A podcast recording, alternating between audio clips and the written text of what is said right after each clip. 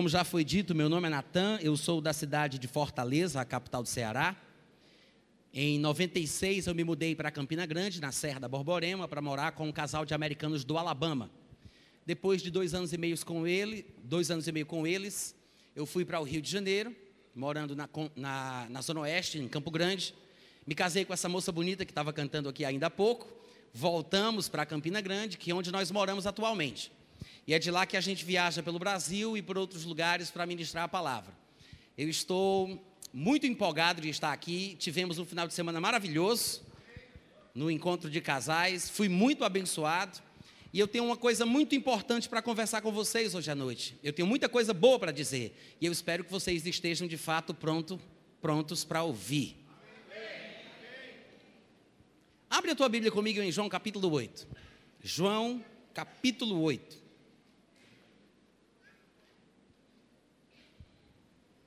Abre aí, tá? E olha para cá. Deixa em João capítulo 8 e presta atenção aqui.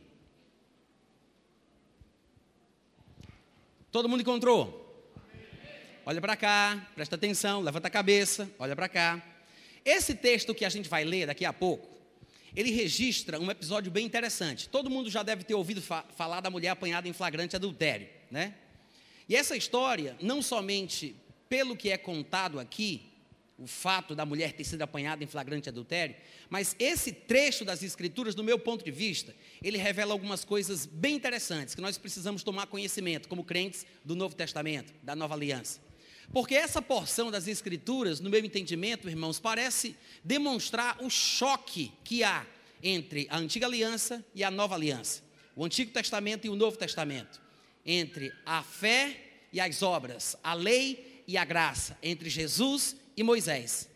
Todo mundo sabe, o texto fala que Jesus estava ministrando e foi interrompido quando escribas e fariseus se apresentaram no lugar onde ele ministrava, trazendo uma mulher apanhada em flagrante adultério e exigiram de Jesus uma resposta. E eles diziam, na sua abordagem, que na lei Moisés mandava que tais mulheres fossem apedrejadas. E eu acredito que todo mundo aqui conhece a passagem. Quem conhece esse texto? Então a gente já sabe o que foi que Jesus fez e o que Jesus não fez. Os escribas e fariseus disseram: Moisés mandou matar. A primeira coisa que eu quero colocar no coração dos irmãos é que o texto que a gente vai ler revela o seguinte: sim, a lei, Moisés, mandam matar, mas Jesus faz viver. A diferença básica e chocante para alguns é que Jesus Cristo fez tudo para não executar a ordem deixada por Moisés. E alguns de nós dizemos que somos seguidores de Cristo, né? Dizemos que somos cristãos, mas na hora do vamos ver, em situações semelhantes, você vai observar isso. Nós nos colocamos do lado dos escribas e fariseus. E em nome do texto, em nome da Bíblia, em nome da verdade, em nome de Deus, a gente maltrata pessoas de forma desequilibrada, de forma injusta, de forma não muito cristã. Eu sei que existem momentos na caminhada cristã onde talvez certas situações devam ser tratadas assim, expondo a pessoa em público. Há passagens que falam sobre apresentar pessoas que pecaram em público, mas isso não quer dizer que isso tem que ser feito toda a vida, em todas as circunstâncias. A Bíblia também fala que o amor ele cobre uma multidão de pecados. Mas o fato é que os escribas e fariseus, eles não tinham o interesse verdadeiro de ouvir o ponto de vista de Jesus a respeito do que fazer com aquela mulher ou do que Moisés havia deixado escrito. O objetivo deles era envergonhar Jesus e mostrar como Jesus pregava diferente do que Moisés pregava. Que Jesus tinha uma abordagem diferente, que Jesus trazia algo novo, que não seguia nas linhas de Moisés. E essa é a razão pela qual eles pensam que Jesus Cristo agora não vai ter resposta. Eles tentam engarrafar Jesus, encurralar Jesus, deixá-lo sem saída com esta situação. Mas vamos dar uma olhadinha no contexto, né, que a gente está só começando. No versículo 1 de João capítulo 8 está escrito o seguinte: Jesus foi para o Monte das Oliveiras e de madrugada, diz o versículo 2, voltou novamente para o templo e todo o povo ia ter com ele. Veja, todo o povo ia atrás de Jesus. Sabe por quê? Jesus Cristo era popular, ainda que fosse polêmico, ele era popular. E o povo ficava impressionado com a forma dele de falar. Inclusive, soldados que foram enviados pelas autoridades de Israel para prendê-lo, voltaram de mãos, abanando, dizendo: Não dá para prender um homem como esse. Nunca, ninguém, jamais falou como ele. Em Lucas 19, 47 está escrito que o povo tentava matar Jesus, as autoridades, escribas e fariseus tentavam matar Jesus, mas não sabiam como fazê-lo, porque o povo, ao ouvi-lo, ficava dominado por ele. É quase lavagem cerebral. Lavagem cerebral é coisa boa, viu, gente? Sujeira cerebral é que é ruim. Foi uma piada para quem não entendeu. Mas o povo ficava impressionado com as palavras de Jesus, as ministrações de Jesus, e como diz o texto em Lucas 19, as autoridades não sabiam como prendê-lo porque o povo ficava dominado. E isso, exatamente isso, gerava inveja nas autoridades de Israel, nos escribas e fariseus que aparecem aí no versículo 3. Todo o povo ia ter com ele, e assentados ensinava, e diz o versículo 3 que os escribas e fariseus, repita comigo, escribas e fariseus Fala um pouco mais alto, por favor, como é que é? Esses tais eram os representantes do conhecimento bíblico da época de Jesus Cristo. As autoridades eclesiásticas de Israel, os PHDs em divindade da ocasião, os maiores diabologistas de Jerusalém, os representantes da divindade, sabe? O porta-voz da verdade, o porta-voz daquilo que é de Deus, está aqui. Escribas e fariseus, tomados de inveja, como muitos outros líderes judeus, tentavam, vez por outra, prender Jesus, pegar Jesus em alguma pegadinha. E nós sabemos que várias ocasiões dos evangelhos, os tais escribas e fariseus aparecem como protagonistas de uma abordagem capciosa, tentando pegar Jesus Cristo, né, ali sem estar prestando atenção, tentando calar a boca dele, envergonhá-lo e assim por diante. Os escribas e fariseus trouxeram à sua presença uma mulher surpreendida em adultério, ou seja, foi no ato, foi flagrante, não era boato, não era fofoca, não eram rumores, a mulher foi apanhada no ato, em flagrante adultério, foi surpreendida em adultério e fazendo-a ficar de pé no meio de todos, não importava o que ela sentisse, não importava o que ela estava passando, não importava o que iria acontecer depois, eles usaram a mulher com o objetivo não de realmente cumprir a lei, ou de fazer aquilo que Deus havia determinado por meio de Moisés. O objetivo não era agradar a Deus com um coração puro, eles usavam essa mulher para tentar prejudicar a influência de Jesus. Eles sabiam sabiam que Jesus Cristo diria alguma coisa para tentar salvá-la, como de fato ele fez. Eles não esperavam que Jesus agisse da forma como, como agiu, mas eles sabiam que Jesus Cristo faria de tudo para protegê-la, para salvá-la e não cumprir, ou melhor dizendo, e não praticar ou não executar o que Moisés havia determinado, que era matá-la por meio de apedrejamento. Então, conscientes do perfil ministerial de Jesus Cristo, achavam que agora ele não tinha saída. Jesus era amigo de publicano, gente, era amigo de pecador, era amigo de prostituta. Eles achavam que sabiam que Jesus Cristo não teria saída. Então, usando a mulher, fazendo-a ficar de pé no meio de todos, em nome de Deus, em nome da verdade, é uma questão de vida ou morte, porque Jesus estava ensinando, mas eles não se importaram com isso. Havia uma prioridade divina no argumento deles, na necessidade deles, no que eles tinham para falar. Interrompem Jesus e dizem: Esta mulher, mestre, olha o versículo 4. Esta mulher, mestre, enche a boca para falar, né? Mestre, Senhor, ó oh, Todo-Poderoso. Sabe que alguns de nós também somos assim? Da boca para fora, a gente fala o que é certo. Da boca para dentro, a gente sente tudo errado. Isso aqui só me lembra aquele tipo de gente sobre os quais Jesus falou em Mateus capítulo 15, versículo 8. Tem gente que é assim. Fala corretamente, me honra com os lábios, mas o coração está longe de mim. Muito obrigado pelo entusiasmo. Deus abençoe a vossa família. Vocês podem dizer amém de vez em quando? Eu não estou falando de vocês, não, gente, tá? Estou falando que existe gente assim, os primos de vocês, os parentes, os vizinhos, não vocês, claro. Mas veja o que ele diz. O povo diz: Mestre! Mestre conversa nenhuma. A gente sabe qual é o objetivo deles. A gente já leu o texto, a gente já conhece o desfecho da história, a gente sabe o que eles têm em mente. Eles querem acusar Jesus, ter alguma coisa com o que ele acusar. Mas a falsidade impera em nome de Deus, em nome da verdade, citando a Bíblia, Moisés. Esta mulher foi apanhada em flagrante adultério, versículo 5. E na lei, Moisés nos mandou que tais mulheres sejam apedrejadas.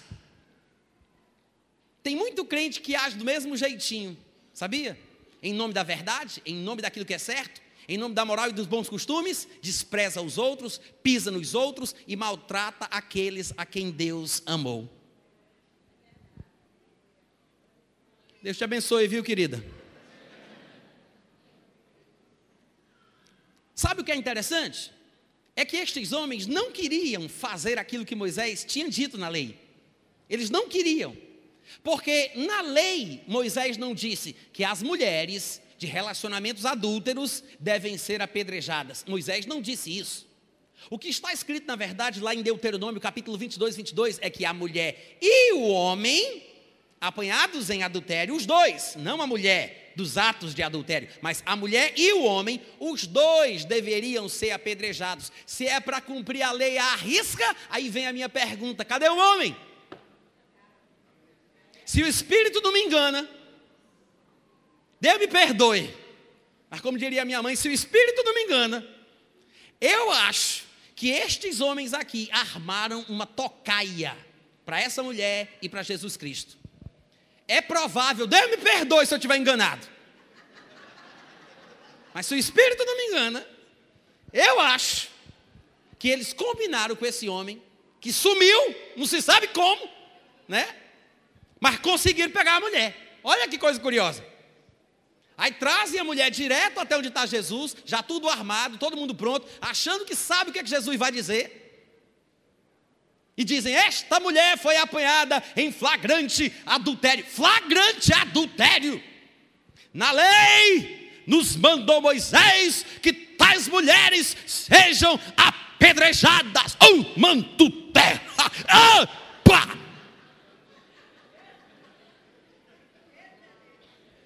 E o que é curioso?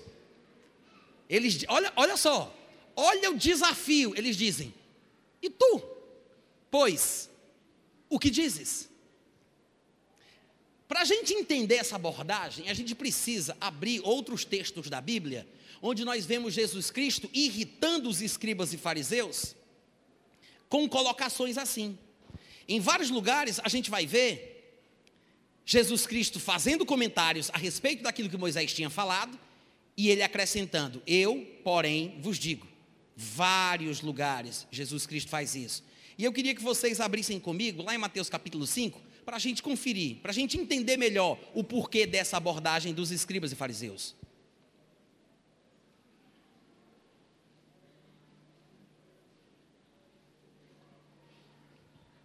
Todo mundo achou? Então só falta eu, peraí. Mateus capítulo 5. Tá, cheguei. Presta atenção, tá? Eu quero que vocês se concentrem no que eu vou falar. É importante que vocês acompanhem os argumentos que o Espírito Santo traz através deste vaso que vos fala. Antes, antes da gente, olha para cá, não vai ler, vamos ler juntos, olha a covardia. Antes da gente ler os versículos que eu quero citar para vocês, para que fique de forma clara e pontual, que Jesus Cristo faz de propósito, comentários diferentes do que Moisés já havia falado, e que é isso o que irrita os escribas e fariseus, antes de eu pontuar quais são os versículos, eu quero que você confira comigo o que eu chamo de advertência introdutória. Jesus sabe que está a ponto de falar certas coisas que vai chocar os seus ouvintes, os seus ouvintes judeus alguns entre eles, doutores da lei, escribas, fariseus e assim por diante. Então, antes dele começar a fazer os seus comentários a respeito de coisas que Moisés já havia deixado escrito, ele faz uma introdução de advertência, uma advertência introdutória. É como quem diz: ó, eu vou falar umas coisas aqui que eu sei que vai chocar alguns de vocês, mas eu quero, antes de tudo, chamar a atenção dos, dos que me ouvem, para deixar claro que eu não vim para chutar o pau da barraca. Eu não vim chutar o pau da barraca, eu vim foi para concluir o negócio. Claro que as palavras dele não são essas, mas em tempos modernos é preciso uma linguagem moderna. Então eu quero ler com vocês o que eu chamo, primeiro, de advertência introdutória, e depois a gente vai parar nos versículos que eu quero pontuar. Mas lá no versículo 17 e 18 do capítulo 5, veja que Jesus diz: Não penseis que eu vim revogar a lei ou os profetas. Não vim para revogar, eu vim para. Eu vim para o que, gente? Vamos lá, um pouco mais alto? Não, para de sussurrar, pelo amor de Deus. Cumprir. Ele disse: Não penseis que eu vim para revogar a lei ou os profetas. Não vim para revogar, eu vim para cumprir. Porque em verdade vos digo: até que o céu e a terra passem, nem um i ou um tio jamais passará da lei, presta bem atenção, até que tudo se cumpra. Esses versículos contêm aquilo que eu chamo de advertência introdutória, ou seja, Daqui a pouco, ele vai começar a tecer comentários sobre textos de Moisés. Ele vai dizer repetidas vezes: Eu sei que foi dito, eu porém vos digo. Moisés disse, eu porém vos digo. Ouvistes que foi dito aos antigos, eu porém vos digo. Ele vai fazer muito isso, que é aquilo que irritava os escribas e fariseus. Mas para a gente entender melhor o que foi que Jesus Cristo falou, eu preciso comentar algumas coisas. Eu sei que os evangélicos, de forma geral, não entendem o versículo 17 e o versículo 18, que eu chamo de advertência introdutória, nesse contexto aqui de Mateus capítulo 5. De vez em quando alguém pensa ou comenta sobre esse texto, dando a ideia de que Jesus disse que veio para praticar a lei. Quando Jesus fala, não vim para revogar, mas sim para cumprir, e depois ele diz: Porque não passará o céu e a terra até que tudo se cumpra. Ele não tem em mente praticar a lei. E eu sei, é por isso que eu estou querendo gastar um tempo em cima disso. Eu sei que nós evangélicos temos esta interpretação equivocada destes dois versículos, porque supomos que a expressão cumprimento da lei signifique praticar a lei. E de vez em quando alguém aparece falando isso, que Jesus foi o único que praticou a lei né? Porque acham que este texto significa isso.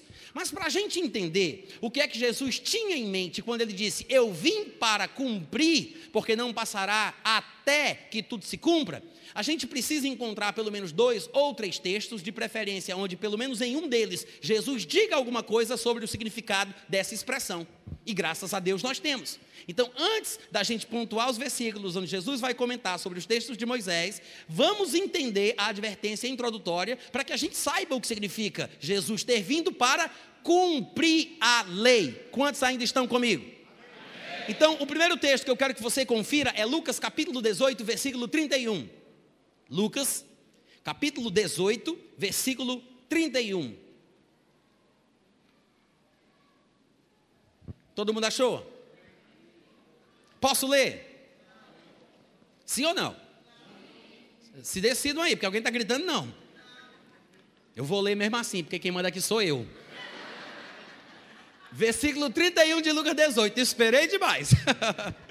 Diz assim: Tomando consigo os doze, disse-lhe Jesus: Eis, presta bem atenção, os detalhes aqui contém o segredo do negócio. Ele diz: Eis que subimos para Jerusalém e vai cumprir-se ali tudo quanto está escrito por intermédio dos profetas no tocante ao filho do homem.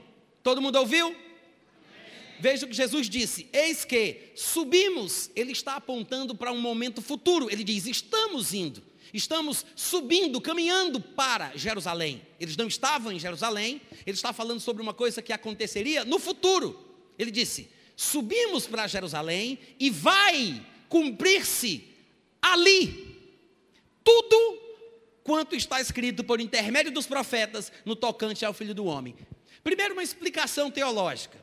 Quando ele diz tudo que está escrito por intermédio dos profetas no tocante ao Filho do Homem, isto inclui aquilo que nós chamamos de lei.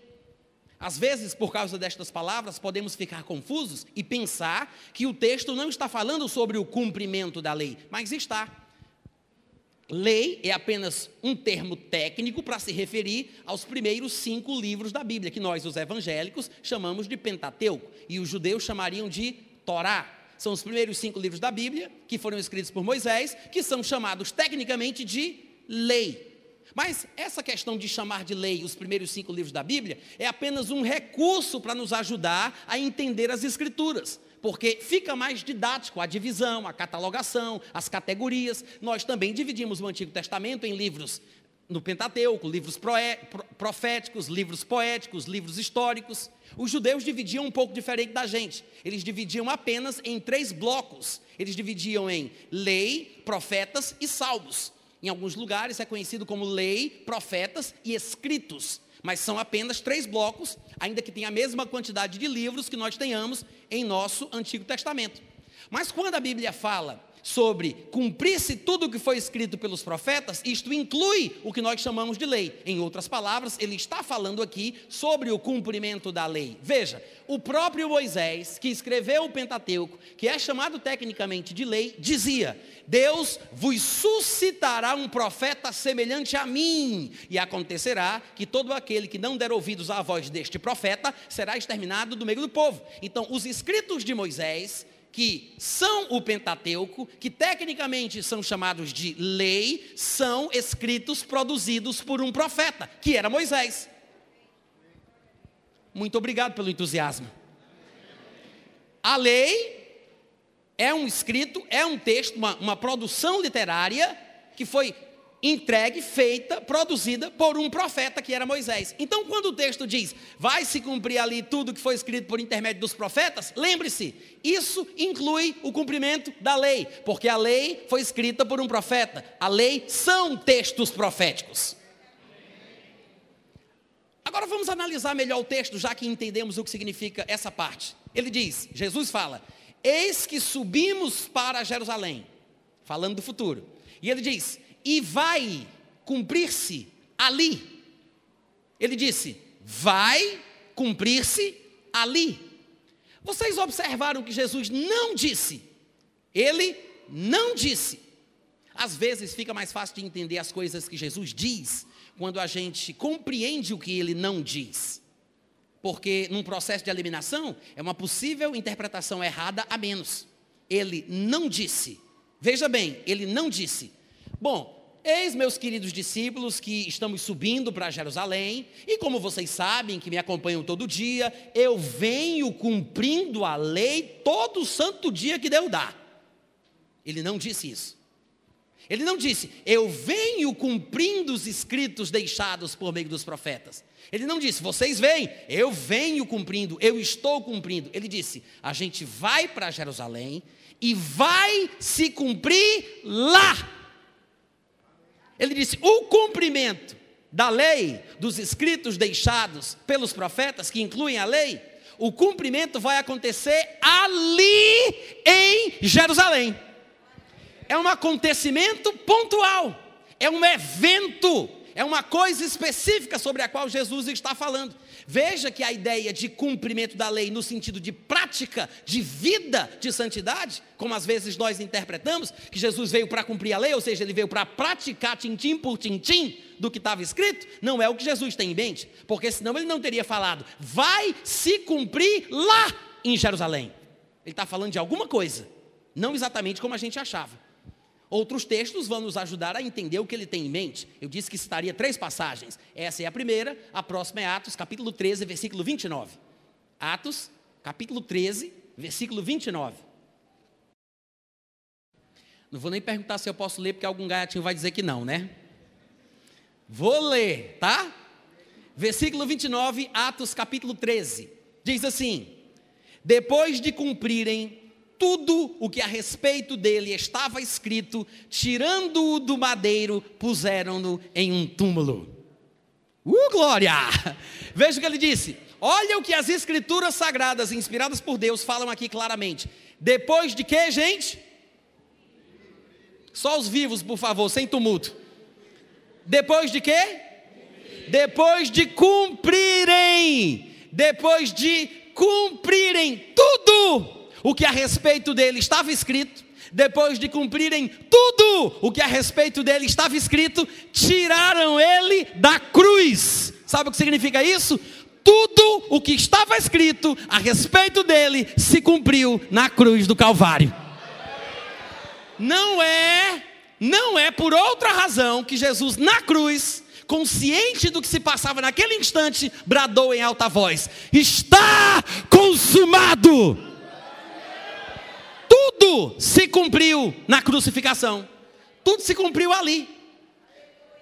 A lei se cumpriu ali. É por isso que lá em Romanos capítulo 10, versículo 4 está escrito: Porque o fim da lei é Cristo. Ainda que este fim possa ser interpretado como o, objetivo, né, o fim da lei, a finalidade da lei seja Cristo, a lei perde o sentido quando Cristo está presente. A lei se cumpre na crucificação do Calvário. É por isso que depois de tendo cumprido tudo que estava escrito a respeito dele, tiraram ele do madeiro. O terceiro texto é Lucas capítulo 24, versículo 44, Lucas 24, 44. Olha que coisa interessante. A seguir, isso aqui, peraí, olha para cá, deixa eu falar um negócio. Olha para mim, presta atenção, por favor, olha para cá. É, esse capítulo 24 do livro de Lucas, ele fala sobre alguns acontecimentos que se deram no primeiro dia que Jesus Cristo ressuscitou. Vocês sabem que depois que ele ressuscitou, ele ficou aparecendo intermitentemente aos discípulos num espaço de 40 dias tratando com eles sobre as coisas concernentes ao reino dos céus, até no dia em que foi assunto aos céus, na presença de várias testemunhas oculares. Então, num desses dias, está aqui Jesus conversando com os discípulos, numa destas aparições, e no versículo 44 diz que ele disse, ou seja, ele já tinha morrido, já tinha sido sepultado, já tinha ressuscitado, tá?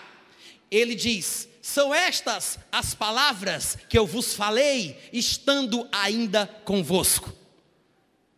Antes da gente ler o que foi que ele disse que dizia, antes da gente ler o que foi que ele disse que dizia, vamos, vamos pensar um pouquinho sobre essa forma de Jesus falar, esse palavreado dele.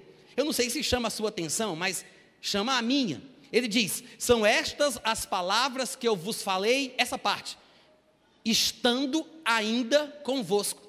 Ora, ele está ali em carne e ossos, porque ele não tinha mais o sangue, porque tinha sido derramado para nossa redenção. É por isso que quando ele aparece, ele diz: Veja que sou eu mesmo, porque o espírito não tem carne e ossos, como vedes que eu tenho. Né? Às vezes a gente não se assusta com essa expressão, porque a gente pensa que entende. Mas se você parar para pensar, carne e osso não era uma expressão comum até então.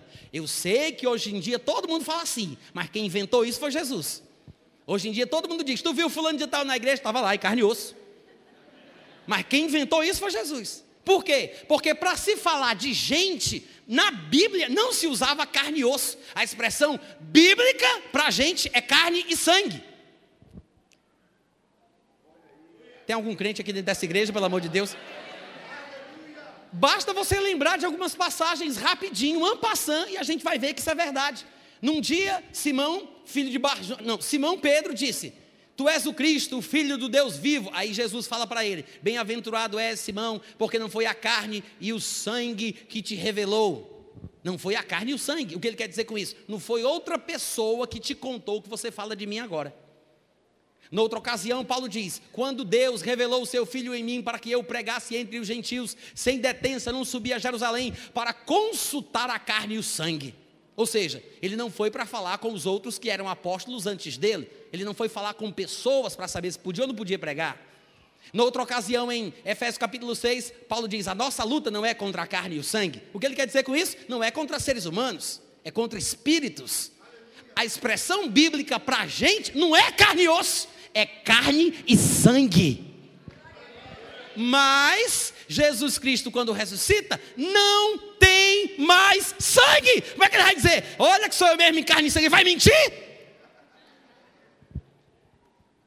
Ah, mas como é que você sabe que ele derramou o sangue dele? Porque sem derramamento de sangue não há remissão de pecados.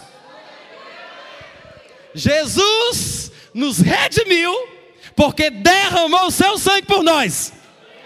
E é por isso que quando ele vai falar, sou eu mesmo e não fantasma, como vocês estão pensando, vejam que sou eu, porque eu tenho carne e ossos. Isso quer dizer o seguinte: o corpo de Jesus, depois da ressurreição, é diferente. Ele não está mais no mesmo estado, na mesma condição. Existem três estados ao longo da existência eterna de Jesus Cristo: é antes da encarnação, os dias da sua carne, quando ele esteve aqui na terra, quando ele se fez na forma de servo de Deus, e depois da ressurreição, quando ele voltou ao uníssono com a glória que ele tinha com Deus antes que houvesse mundo. Só que a diferença é que ele veio sem corpo, mas voltou para lá com um. Então, ele veio de um jeito, mas não voltou do jeito que ele veio. Hoje, Jesus Cristo é homem para sempre. Deus, homem para sempre. Mas antes de encarnar, Jesus, a Bíblia diz, estava o Verbo, era o Verbo, o Verbo estava com Deus, o Verbo era Deus. Na forma de Deus, ele sabia o que era o ser humano, mas ele não sabia o que era ser humano. Ele sabia o que era o ser humano, mas ele não sabia o que era ser humano. Ele nunca tinha tido sistema nervoso, globo ocular, nunca tinha sentido sono, sentido fome, nunca tinha sido tentado. E eu vou dizer uma coisa muito forte agora, se prepare por favor, sem escândalos. Até morrer ele morreu. Porque aos homens está ordenado morrer, vindo depois disto o juízo. Mas aquele que foi manifestado na carne, foi justificado em espírito, foi pregado no mundo e foi recebido em cima na glória. Jesus Cristo esteve nessa terra como homem, morreu como homem e ressuscitou e passou a experimentar uma realidade diferente da que ele tinha quando estava na terra. Depois de ressurreto, o sangue não vivifica mais o seu corpo. O que enche de vida os seus poros, o seu corpo, o seu organismo, é o poder da vida indissolúvel. Agora, é por isso então que ele simplesmente, e me desculpem pelo simplesmente, ele aparece e desaparece. Estavam dois discípulos caminhando no caminho de Emaús e Jesus simplesmente, me desculpe pelo simplesmente, desaparece da presença deles. Estavam os discípulos com as portas trancadas por medo dos judeus lá em Jerusalém e Jesus simplesmente, simplesmente aparece na frente deles. Se os discípulos fossem, se os cientistas fossem estudar o que foi que aconteceu com Jesus, esse corpo que se materializa e se desmaterializa, porque não somente isso, mas ele também subiu os céus. Irmãos, eles, os cientistas diriam que Jesus Cristo se transubstanciou em energia. Talvez a expressão mais aproximada para tentar descrever a realidade da qual ele se encontra hoje. É por isso que ele diz: São estas as palavras que eu vos falei quando eu estava convosco.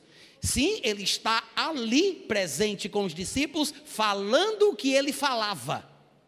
Ele diz: quando eu estava convosco, mesmo estando ali presente. Mas o que ele quer falar quando ele diz quando eu estava convosco? Quando estava na mesma condição, no mesmo estado, na mesma situação. Agora, Jesus é o primogênito dentre os mortos.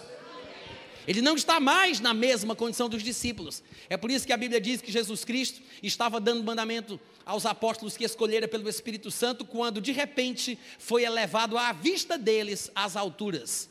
E Jesus saiu subindo, gente, a ponto de ser encoberto pelas nuvens. Não pense que ele se escondeu atrás das nuvens para entrar dentro do seu disco voador para partir para a Via Láctea. Não tem nada de pluct zoom aqui. Ele continuou subindo. Na verdade, ele atravessou todas as camadas atmosféricas: a troposfera, a estratosfera, a mesosfera, a termosfera, a exosfera. Sim, eu estou desprezando a ionosfera e a ozonosfera de propósito ele passou todas as camadas atmosféricas, que é o que a gente chama de primeiro céu, a Bíblia chama de primeiro céu, chegou no firmamento onde estão as estrelas de Deus e as águas acima do firmamento. Lembra quando a Bíblia fala do dilúvio que Deus abriu as comportas dos céus para que as águas acima do firmamento caíssem na terra? Né? Os que não conhecem muito a Bíblia chamam isso de espaço sideral. Mas ele atravessou este segundo céu, onde estão as estrelas e as águas acima do firmamento, chegou no terceiro céu, que a Bíblia chama de paraíso, onde está o trono de Deus, flexionou os seus joelhos sem sangue e se assentou à direita da majestade nas alturas. A Bíblia diz, a Bíblia diz que Jesus Cristo vive sentado. Sabia disso? O que dá uma ideia de que ele descansou das suas obras. O que ele tinha para fazer foi feito. É por isso que ele vive sentado.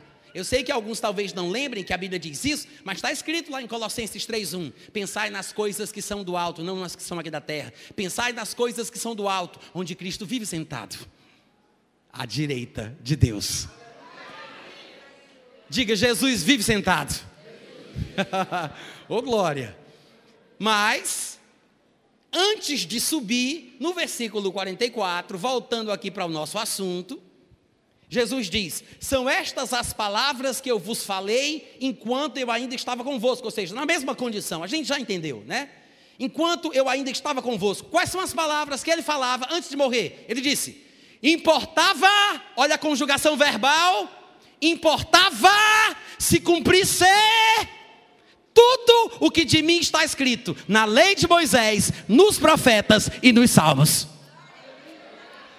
Depois de ser crucificado, depois de ser sepultado, depois de ressuscitar dos mortos, Jesus vem e diz: Eu não falei, importava se cumprisse?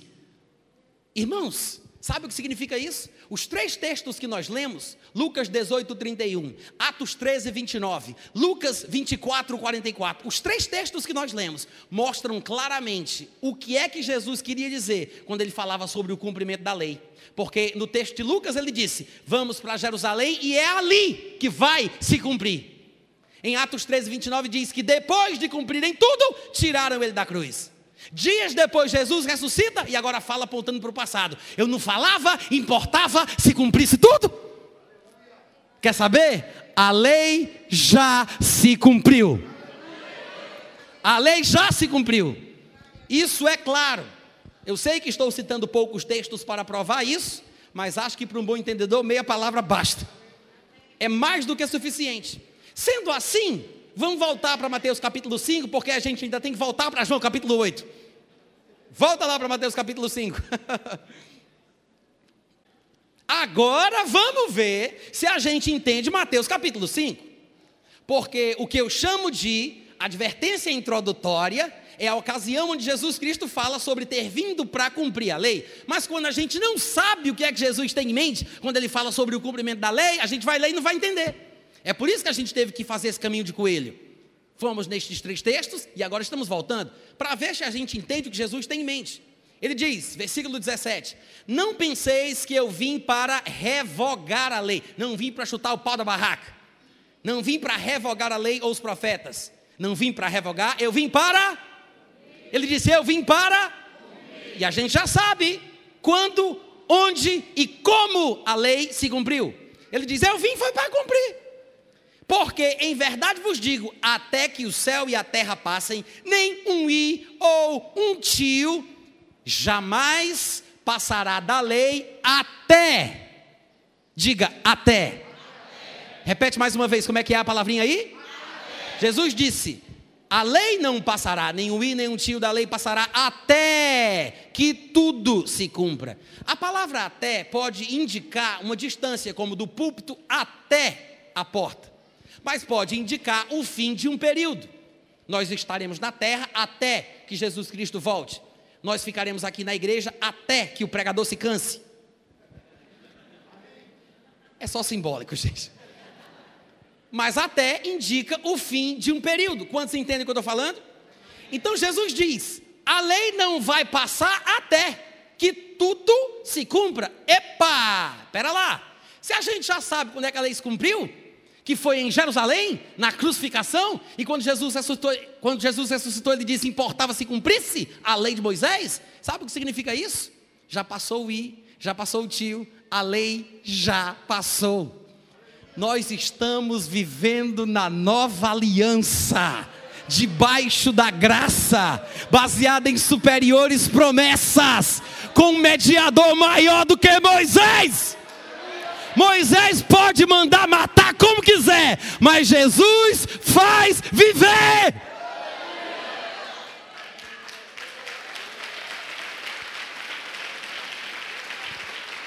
Uh, glória! Alguém poderia perguntar: Natan, sendo assim, qual, pois, a razão de ser da lei? Paulo responde exatamente isso, lá em Gálatas capítulo 3, versículo 19. Qual, pois, a razão de ser da lei? Ele diz: foi adicionada ou acrescentada, como dizem outras versões, por causa das transgressões, até, olha a palavrinha mágica aparecendo aí mais uma vez, foi acrescentada até que viesse o descendente a quem se fez a promessa, e ela foi promulgada por meio de anjos pela mão de um mediador. Então Paulo diz: a lei foi acrescentada até. Isso quer dizer o seguinte, gente: a lei foi um acréscimo temporário com prazo de validade. É uma pena que ainda hoje em dia muitos evangélicos não tenham percebido que Jesus veio implantar uma nova aliança, um novo tempo, um novo estilo de vida. Jesus não podia falar sobre isso abertamente enquanto ele estava na terra. É por isso que Jesus Cristo muitas vezes precisava falar de forma enigmática, por meio de símbolos, parábolas, ele andava pisando em ovos, porque ele não queria perder os seus ouvintes. Ele disse, eu tenho, falando com os discípulos, ele disse: Eu tenho muitas coisas para vos dizer, mas vocês não vão suportar agora. Jesus sabia que vinho novo só se conserva em odre novo. Não adianta tentar remedar buraco de pano velho com um pedaço de pano novo. Então Jesus disse: Eu queria falar, mas vocês é que não vão aguentar. Aí ele falava: Mas um dia vai vir o Espírito Santo e ele vos guiará a toda a verdade. Mas veja que nem para os discípulos, nem para os discípulos, Jesus falava abertamente. A nova aliança que Jesus vinha estabelecer com a sua morte, sepultamento, ressurreição e ascensão aos céus, só aconteceria depois de tudo isso. Enquanto Jesus estava na terra, nem sacerdote Jesus Cristo podia ser. Jesus era da tribo de Judá, tribo a respeito da qual Moisés nunca atribuiu o sacerdócio. Então, os sacerdotes, segundo a lei, eram feitos da tribo de Levi. Mas Jesus Cristo seria feito sacerdote eternamente, não através da lei do mandamento carnal, mas pelo poder da vida indissolúvel. E a Bíblia diz em Hebreus capítulo 7, versículo do 12 ao 14, que quando há mudança do sacerdócio, aí sim, necessariamente é preciso uma mudança da lei.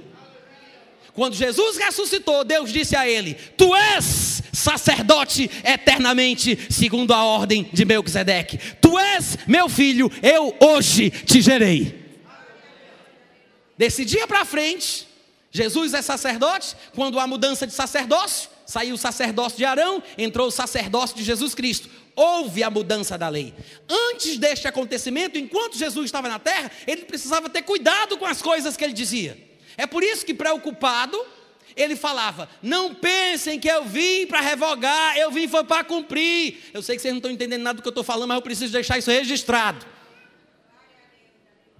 Tem muito crente que até hoje não entende. Imagina os seus ouvintes daquela época. Mas aí, depois que ele faz a advertência introdutória, ele começa a fazer os seus comentários, que era o seu objetivo realmente. No versículo 21, ele diz: Mateus 5, 21. Ouvistes que foi dito aos antigos? E no 22 ele fala: Eu, porém, vos digo. No 27 ele diz: Ouvistes que foi dito? E no 28 ele fala: Eu, porém, vos digo. No 31 ele diz: Também foi dito. E no 32 ele fala: Eu, porém, vos digo. No 33 ele diz: Também ouvistes que foi dito. E no 34 ele fala: Eu, porém, vos digo. No 38 ele diz: Ouvistes que foi dito. E no 39 ele fala: Eu, porém, vos digo. No 43 ele diz: Ouvistes que foi dito. E no 44 ele fala: Eu, porém. Jesus sempre tinha um porém. Ah, e todas as declarações que nós lemos foram ditas por Moisés, o homem que falava face a face com Deus. Aí chega Jesus, comedor de feijão igual aos outros. Porque o pessoal hoje não entende, mas nós sabemos quem é Jesus, mas naquela época ninguém sabia. O povo olhava para Jesus e não via nada de diferente nele. Ele não tinha cabelos brancos como a neve. Os seus olhos não reluziam como bolas de fogo. Eu acho que vocês estão assistindo muito Cavaleiros do Zodíaco. Jesus não tinha ossos de adamantium. Ele não era diferente. Tanto é que as pessoas desprezavam ele, parentes achavam que ele estava louco, Alguns dos discípulos, quando Jesus disse: Coma minha carne, chupa o meu sangue, disseram: Ele está louco, está fora de si, para mim é a última gota, e saíram murmurando: Duro é este discurso, quem o poderá ouvir? Ou seja, Jesus não era aceito por todos, não era reconhecido por todos. Ele era uma pessoa comum. Quando ele dizia isso, irritava os escribas e fariseus. Não havia uma indicação evidente de quem ele era.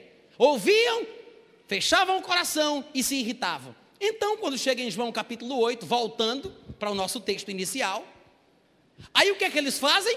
Pegam uma mulher, apanhada em flagrante adultério, chegam até onde Jesus Cristo estava, já conhecendo o perfil ministerial de Jesus é amigo de publicano, amigo de pecador, amigo de prostituta, que sempre tem os poréns ao que Moisés fala. Aí eles trazem a mulher e dizem, com licença, mestre. É uma questão de vida ou morte. Aí diz: Moisés deixou escrito que tais mulheres apanhadas em flagrante adultério que ser apedrejadas. Tu, porém, o que dizes? Tu pois o que dizes? Ou seja, Jesus sempre tinha um porém. Aí eles se aproveitam disso e falam: Eu sei que Moisés disse isso, mas tu, porém, o que dizes? Bando de safado sem vergonha, querendo pegar Jesus. Mas quantos aqui sabem que Jesus não era besta? Quantos já aprenderam que burrice não é fruto do Espírito? Irmãos, sabe o que é interessante? Diz aqui no versículo, no versículo 6 de João 8, que eles diziam isto tentando Jesus para terem com o que acusá-lo. Ou seja, Jesus teria que dizer: Eu sei que foi dito, eu, porém, vos digo. Eles queriam que Jesus fizesse isso. Aí sabe aquele Jesus cabamacho que faz um chicote, vira as mesas, sai expulsando todo mundo do templo, chama todo mundo de filho do diabo? Sabe aquele Jesus cabamacho? Sabe o que foi que ele fez? Nada. Ele calou a boca baixou a cabeça e foi escrever no chão. Eles queriam que Jesus desse uma palavra para que eles usassem a palavra para terem conteúdo com o que ele acusar. Mas como é que você acusa alguém pelo que ele diz se ele não fala nada? Eu estou pregando muito bem hoje à noite. Cadê os amigos? Aleluia. Eles queriam acusar Jesus pelo que Jesus falava, mas como acusariam Jesus do que ele tinha dito se Jesus não falou nada? Quer mais uma lição para essa noite? Sabe o que isso significa? Tem momento para falar, mas tem momento para calar a boca também. Eu sei que todo mundo quer ousadia para falar, mas você precisa de muita coragem para engolir muito sapo e ficar quietinho no seu lugar.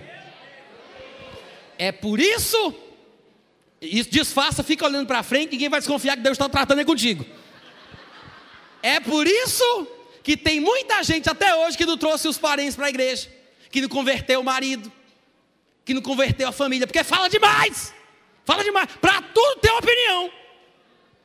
Chega em casa, chega em casa na quarta-feira, aí tá lá o marido com a chupeta do diabo na boca, fumando cigarro. Aí ela já chega logo gritando: Eita hoje! Ui! Ui! Oh! Homem, vamos para a igreja tirar esse demônio dos teus coros. Tu tá com o diabo nos teus espinhaços, miséria. Aí o pastor fica sabendo, vai perguntar para ela: Mas minha filha, por que, que você fez isso? Eu preciso evangelizar. Você não evangeliza quando você age dessa forma. Você não precisa ter opinião para tudo, você não precisa abrir a Bíblia para tudo. Você pode ganhar sem palavras, não é sem palavras, é sem palavra alguma. Lá em 1 Pedro capítulo 3, versículo 1 está escrito que se a mulher crente é casada com alguém que ainda não obedece a palavra, a Bíblia fala que ele seja ganho sem palavra alguma. Às vezes o nosso comportamento irritante fala tão alto que as pessoas não conseguem ouvir o que a gente diz. Assim diz o Senhor. Jesus calou a boca, sabe por quê? Às vezes nós falamos demais, nos precipitamos, queremos ter uma opinião, queremos falar alguma coisa. Você não precisa falar para transmitir uma mensagem. Jesus Cristo, com esta sua. É como se Jesus dissesse: me inclua fora dessa. Eu acho que ninguém entendeu a piada, mas tudo bem. Jesus Cristo, ele demonstrou que não queria se envolver ele ficou quietinho, calou a boca, baixou a cabeça, foi escrever no chão. Ele não se envolveu. O problema não era dele, então que eles resolvessem. Eles insistem na pergunta. No versículo 7 diz: é, Jesus, inclinando-se, foi escrever na terra com o dedo. Não tem nada, gente, aqui de espetacular. Eu sei que existem alguns evangelhos apócrifos que sugerem que Jesus estava escrevendo o pecado do povo e que o povo, depois que leu os seus pecados, foram embora. Ou Jesus estava escrevendo sobrenaturalmente, né, de ponta cabeça para que eles pudessem ler, ou o povo teve que ler o que Jesus falava, escrevia. Não tem nada disso. Jesus estava escrevendo no chão, não interessa o que ele escreveu, não vem ao caso. O importante é que, como insistissem na pergunta, Jesus se levantou e lhes disse: Aquele que dentre vós estiver sem pecado, seja o primeiro que lhe atire pedra. E tornou a inclinar-se e continuou escrevendo no chão. Em outras palavras, eu não tenho nada a ver com isso, eu não vou me meter nisso. Calado ele estava, calado ele ficou. Baixado, com a cabeça baixa, escrevendo na terra ele estava, assim do mesmo jeito ele continuou. Insistiram na pergunta, ele deu uma resposta e voltou para o seu lugar. Só que a forma que Jesus respondeu, gente, faz toda a diferença. Jesus não falou de uma forma normal. Agora, para a gente entender, entender esse comportamento de Jesus, porque Jesus Cristo, e meu tempo já está terminando, porque Jesus Cristo, ele agiu de uma forma curiosa.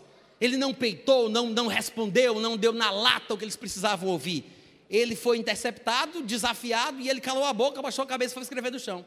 Para a gente entender esse comportamento de Jesus, basta a gente encontrar um texto onde Jesus Cristo diga para os seus discípulos, como ele espera, que os seus discípulos ajam quando eles estiverem sendo confrontados por lideranças do povo, que foi exatamente o que aconteceu aqui. Porque nós pregamos certas coisas e tentamos viver aquilo que pregamos. Jesus Cristo, diferente de nós, pregava o que já vivia.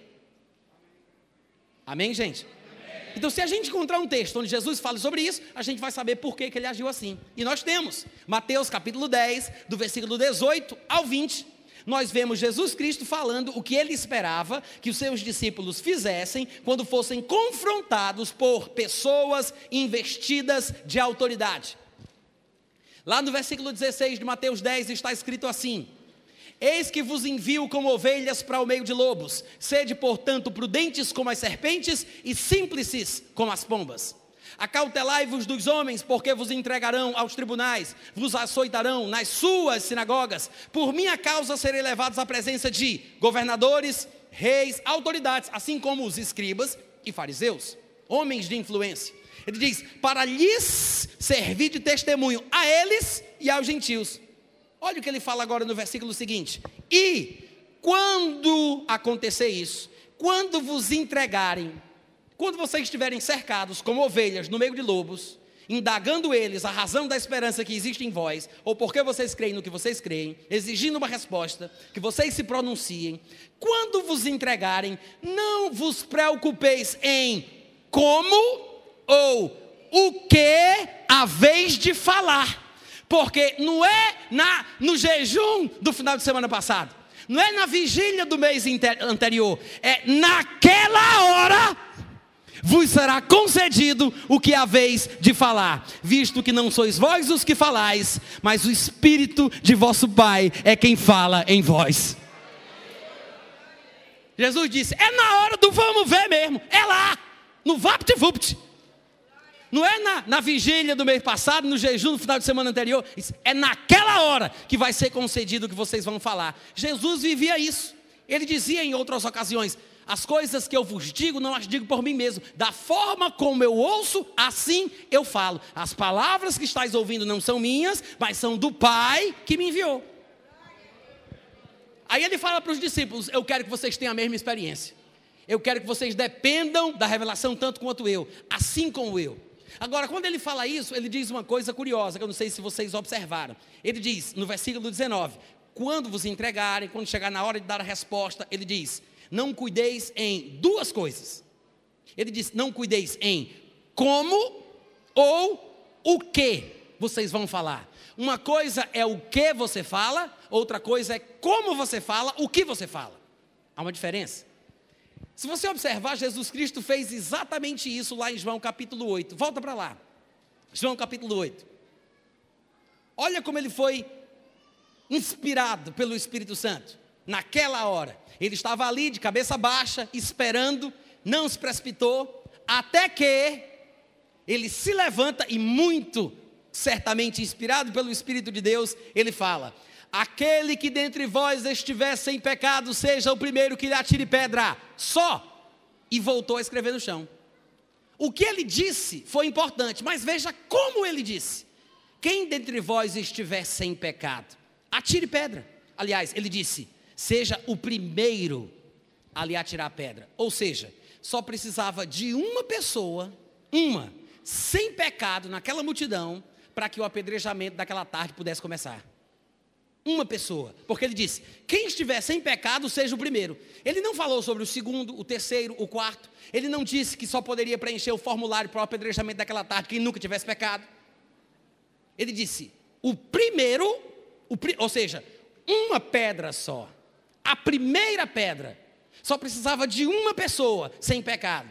Se Jesus quisesse apedrejar aquela mulher, se ele quisesse fazer o que Jesus, o que Moisés havia determinado na lei, irmãos, ele cumpria os pré-requisitos. Ele preenchia os pré-requisitos.